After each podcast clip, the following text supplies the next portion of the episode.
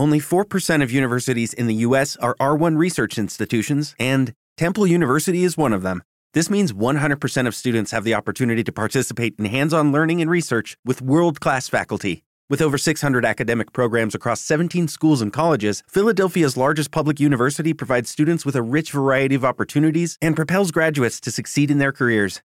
Temple University. Schedule a campus tour today at admissions.temple.edu/visit. Este podcast forma parte de Evox Originals. Disfruta de este avance.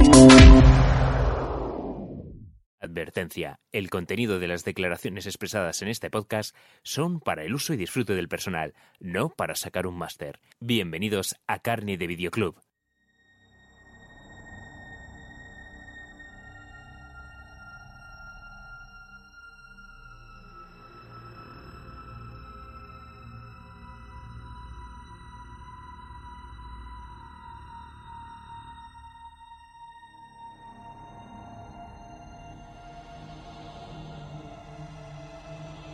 Es un gran honor salir en su programa. Es tan verde. Multipass.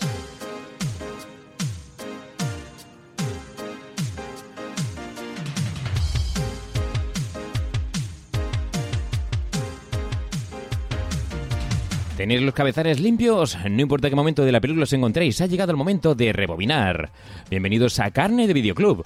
Un Carne de Videoclub que se está grabando aquí en, bueno, es una construcción megalítica, aquí no sé si esto es egipcia, de qué mm, civilización es, pero estamos aquí intentando invocar el poder supremo. Nos hemos eh, reunido aquí los cinco elementos. Tengo por aquí el elemento de lo que es de- del viento, que es el señor Champi. Eh, bienvenido. Muy buena, Domingo. Eh, ¿Por qué el viento? ¿Porque soy más rápido que el viento? Efectivamente, has acertado, soy el viento. Hola, ¿qué tal? Pero no sé silbar, ¿sabes? Tú no eres como no, el no domino, ¿no? ¿no? No, no, no domino muy bien lo- mi elemento, ¿sabes? O sea, eh, me siento, me siento frustrado desde el principio del programa. Gracias por recordármelo. Cabrón. Por otro lado, tenemos al señor eh, Sergio Bleda, que yo creo que sería el fuego, porque diariamente nos obsequia a través de la red de redes de ilustraciones siempre muy fogosas, ¿no? Sergio? Goteja. Hola, muy buenas. Pues sí, efectivamente, yo soy el fuego de la pasión, porque de hecho incluso soy un eh, símbolo de fuego en el zodiaco, o sea que me encaja todo perfectamente. Y hoy tenemos por aquí a. Yo no sé, ¿tú eres la tierra o tú eres el agua, Víctor? Tú, tú Hombre, eres- yo técnicamente soy acuario, ¿no? Pero, pero no me muevo, así que soy la Tierra.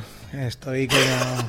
Tengo el centro de gravedad muy bajo, ya sabes que cuando cojo un asiento no me mueven de ahí, así que... El señor VCR, que bueno, desde aquí somos mm, siervos de, de- de su persona, eh, auténticos fanáticos, que, que es la segunda vez que, que vienes a carne de. Efectivamente, sí, estuvimos ahí en el directo aquel sobre, sobre scanners, Sí. en el que hubo una guerra psíquica bastante fuerte en el Sí, sentido sí, sí. de que scanners mola, scanners no mola. Y bueno, en fin, estuvimos ahí. Ganó quien debía que ganar, ¿no? Yo creo que sí. Y, y bueno, yo sería el agua, sobre todo por, por lo que suelo beber, aunque últimamente me estoy intentando moderar. Carne Videoclub ha perdido mucho. Antes aquí nos ponemos borrachos todos los programas. Pero a lo mejor hoy es el día. Tengo ahí una botellita ahí de vino que lo mismo la debemos que abrir. Y tenemos por aquí a la que sería el quinto elemento, que es realmente el motivo. El motivo por el que hemos grabado, vamos a grabar este programa, que es Anabel. eh, bienvenida. Tú eres aquí la conjunción de todos los elementos, la potencia. Eh, ¿Por qué el quinto elemento? ¿Por qué vamos a hacer este A programa? ver, quinto- el- yo soy el quinto elemento primero porque estoy igual de buena que Lilu. A- Ahí es lo primero. y sobre todo que salen dos Lilus de mí, pero bueno, esto es otra cosa. Y, y bueno, pues soy la mujer, ¿no? El quinto elemento soy yo porque soy la mujer. La verdad es que yo tenía muchas ganas de escuchar este programa, pero yo no quería Sí. escuchar. A mí me habéis hecho aquí venir a participar, pero muy, muy contenta, muy contenta. Eh, es una de mis películas favoritas, la verdad. Eh, mm, bueno, tengo muchas películas favoritas, pero de género de ciencia ficción es una de las que más me gustan, porque tiene muchos elementos, una ensalada de cosas que me gustan.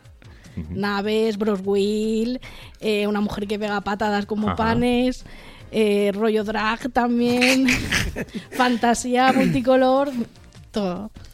Yo creo que es una película que más o menos a todos nos toca en cierto modo a la infancia, ¿no? A, esos cómics de la Metal Harlan, de, bueno, de, incluso de las Cimok, de, bueno, pues todos esos cómics que, que yo pillaba, por ejemplo, en las ferias del libro, que era donde podía acceder a, a ellos y, y, con esa estética, con esa bueno, con esa textura incluso en la imagen que a mí me recordaba a todos esos ilustradores, artistas. Es que es un poco, bueno, obviamente ya el, la deuda con sobre todo con Jean-Claude Messiers y con Moebius está ahí siempre, siempre se dice, ¿no? Como además que estuvieron ahí involucrados como asistentes y tal, ¿no? De la peli.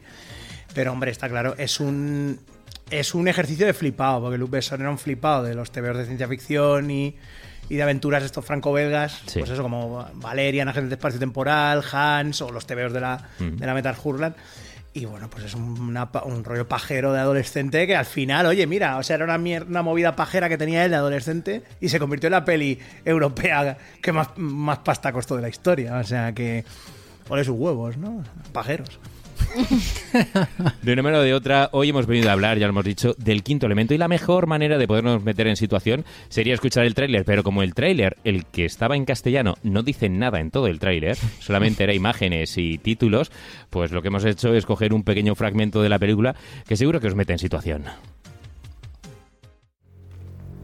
Aquí se ven estas personas o símbolos de personas reuniendo los cuatro elementos de la vida, agua y fuego, tierra y aire, alrededor de un quinto. Un quinto.